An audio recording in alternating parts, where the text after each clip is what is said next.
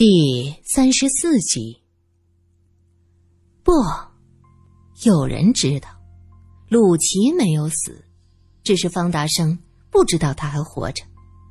苏三叹息着，只是可惜了韩美玉，他的亲生父亲竟然是这样死的。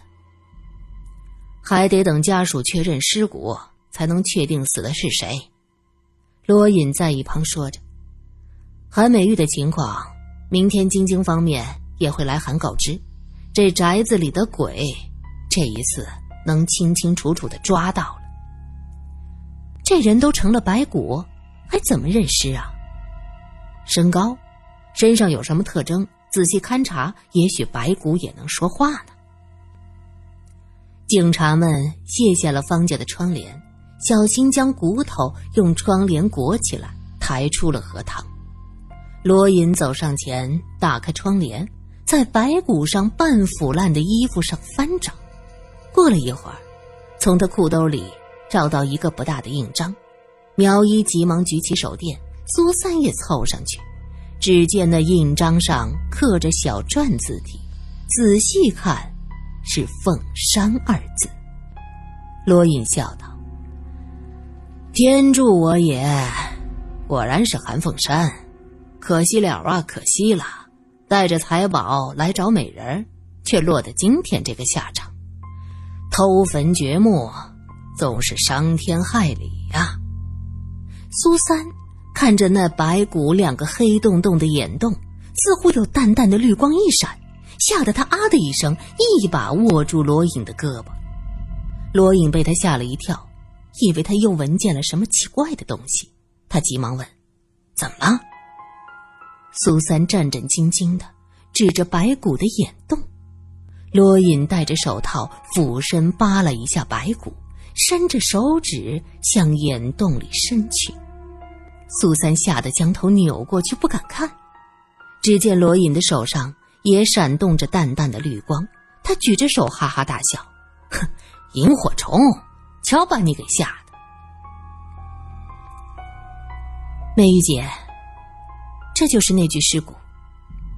苏三带着韩美玉走进了太平间，这两具白骨因为上面的水门厅隔绝很多了空气，经过十多年，一些经络并没有完全烂光，因此运回来之后，萧琴很快将它们修补完整。一具骨架高大粗壮一些，颅骨粗大，骨面粗糙，骨盆呈心脏形状。盆腔和骨盆下口比较窄小，这正是男子的骨架。这人还缺两颗臼齿，一颗磨牙是镶金的假牙。萧琴说完这些，韩美玉浑身发抖，她颤颤巍巍的用手去抚摸了一下那白骨的头部，接着像被烫着似的，一下缩回手去，眼泪在眼眶里盈盈欲滴。苏三拿出那枚印章，说：“这印章上有‘凤山’二字，不知道你是否认得？是我爹，这是我爹。”韩美玉放声大哭：“ 他不是被方大生杀了吗？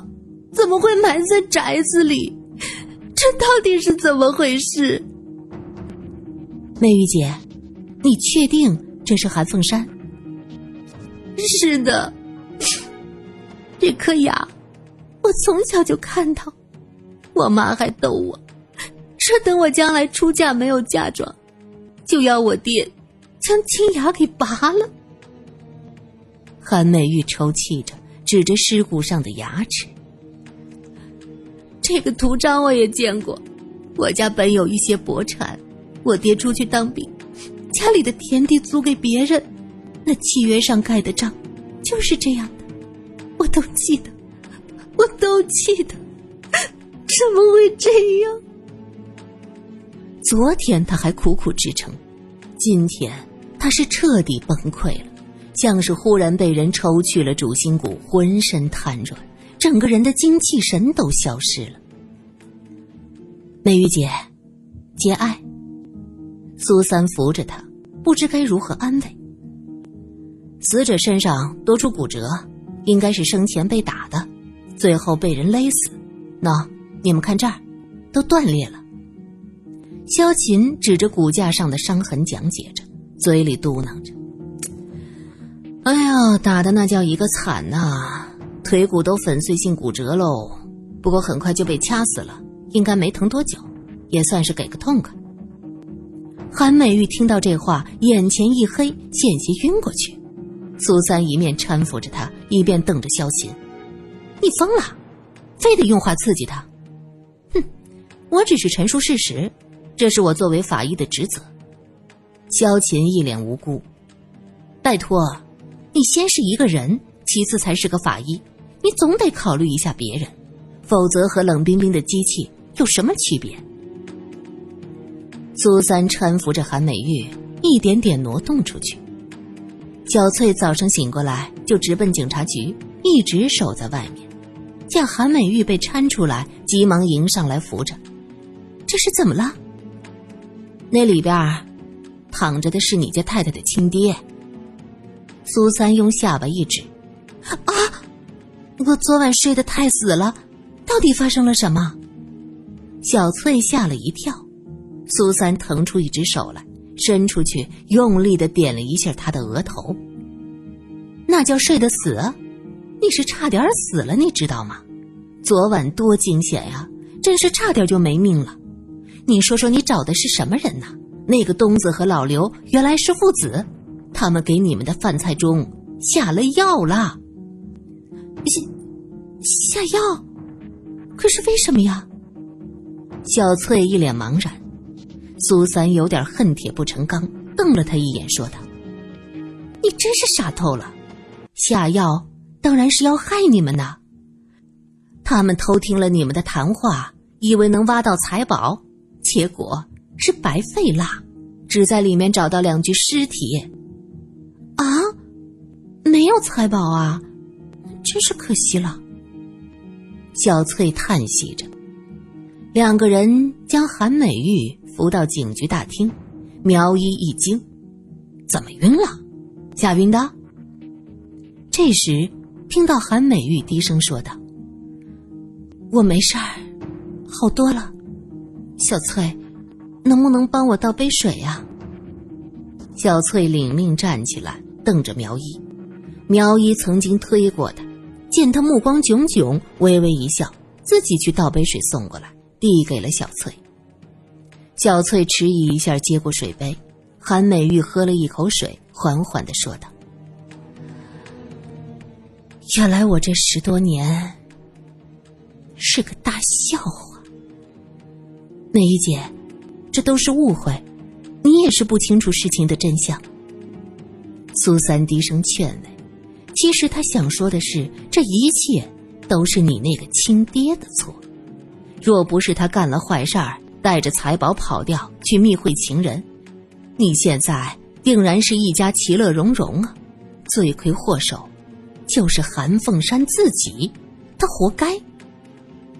当然，这话他没法说出来。小翠却在一边插嘴：“小姐，那个里面是你爹的尸体啊，那么你爹就不是老爷杀的了，那老爷岂不是很冤枉？”苏三急忙悄悄掐他一把，小翠尖叫：“啊，你掐我做什么呀？”韩美玉面如死灰，她转头看着苗一，一字一句的说着：“请你们探长来，我愿意讲出一切，这都是我的报应。”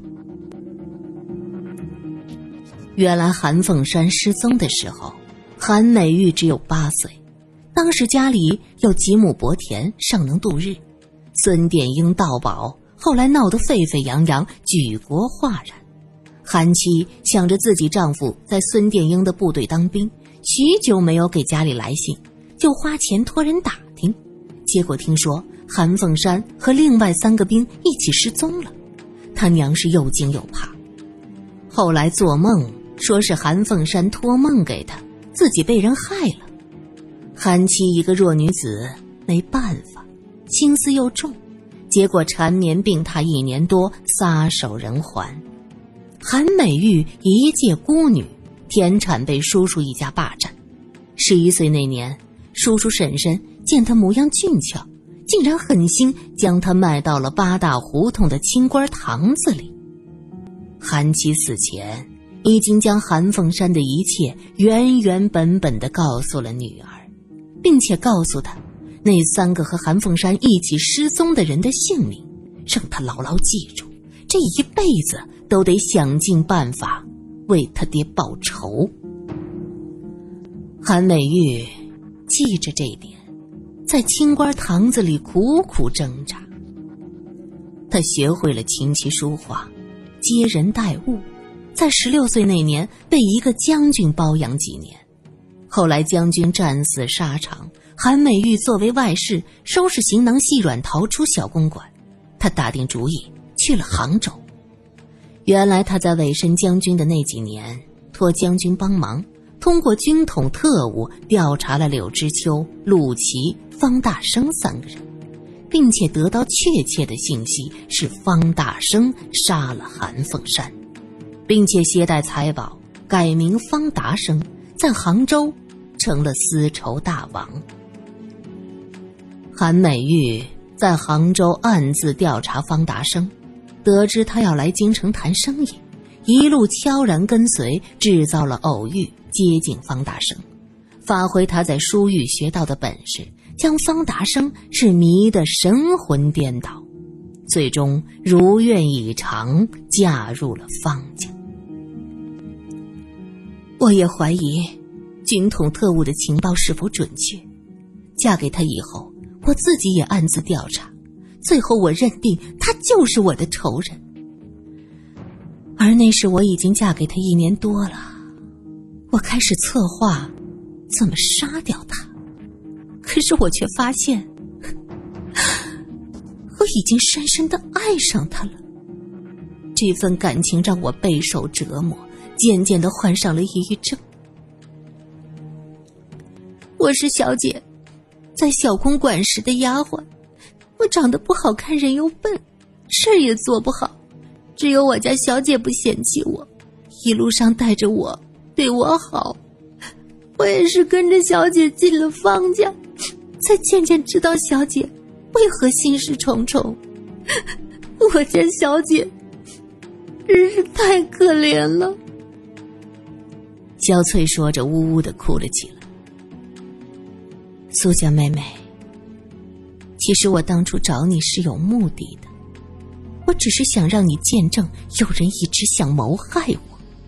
我已经被折磨的几乎精神失常，这样方达生死了。也只会让人想到是害我的人谋害的。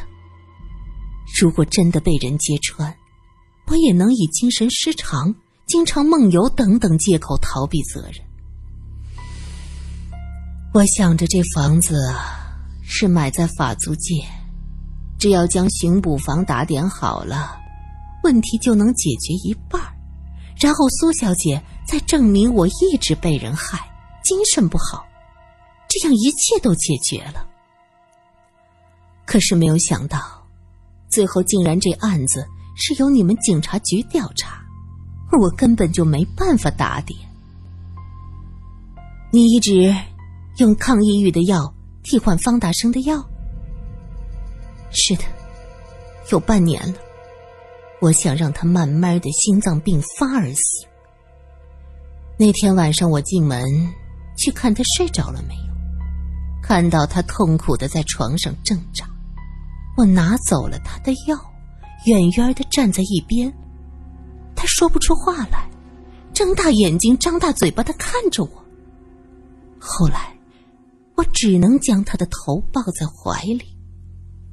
我在他的耳边告诉他：“我是韩凤山的女儿。”他就瞪圆了眼睛，死了。我将他的尸体放好，自己回到房间去洗了个澡，等着天亮。韩美玉只讲了自己的罪责，并没有提王妈的怀疑。他现在知道自己害错了人，一心求死，他不想再把别人拉下水。我家小姐也是误会的呀，而且她真的患了病，你们就不能通融一下吗？小翠听到这儿，又开始哭起来。韩美玉轻轻拍拍她的肩膀：“小翠，你别怕，我走了，宅子就属于你，你总能有个安身立命之所。你好好的，一定要好好的。”不，小姐，我要和你在一起。小翠搂住韩美玉，索性嚎啕大哭。她边哭边说道。这一切都是误会，你又不是故意害死老爷的。就算不换药，他也有心脏病呀，他也会死掉的。韩美玉一直忍着内心的纠结和悲痛，听到这儿，他哇的一口鲜血喷出来，血溅了小翠一脸。韩美玉缓缓的向后面倒下去，苏三急忙一把拉住她的胳膊，小翠抹了一把脸上的血，神情呆滞。韩美玉醒来之后，彻底疯了。她完全不知道自己是谁，做了什么，就只是一个人坐在墙角，呆呆的傻笑。他有杀人嫌疑，可是鉴于已经精神失常，被判在精神病院接受治疗和监护，由方家的遗产支付他全部的医疗费用。如果没有意外，他也许这辈子。都将在精神病院里度过。王妈被刘家父子打伤了头，伤到了神经，腿脚不太便利，只能回到杭州乡下的老宅去养病。苏三鬼楼的故事很受欢迎。这一天，他一个人安安静静翻阅着读者的来信。有一个读者问道：“那鬼楼里现在住的人，不害怕吗？”还有，那只猫到底是怎么回事儿啊？苏记者，你这最后也没写呀。苏三心想，也对呀，小翠一个人孤零零的住在那宅子里，她不害怕吗？还有，那只死去又出现的猫，真的是王妈买来吓唬人的吗？这天下班。苏三特意从方宅门前走过，只见方宅大门紧闭，梧桐树遮天蔽日，根本就见不到里面的情景。他不知道，在他往里面观望时，小翠正站在二楼的窗户向外看。还真得感谢苏小姐和罗探长，我终于得到了我想要的一切。他哗的一声拉下窗帘，拉开门，顺着楼梯一步一步的走向地窖。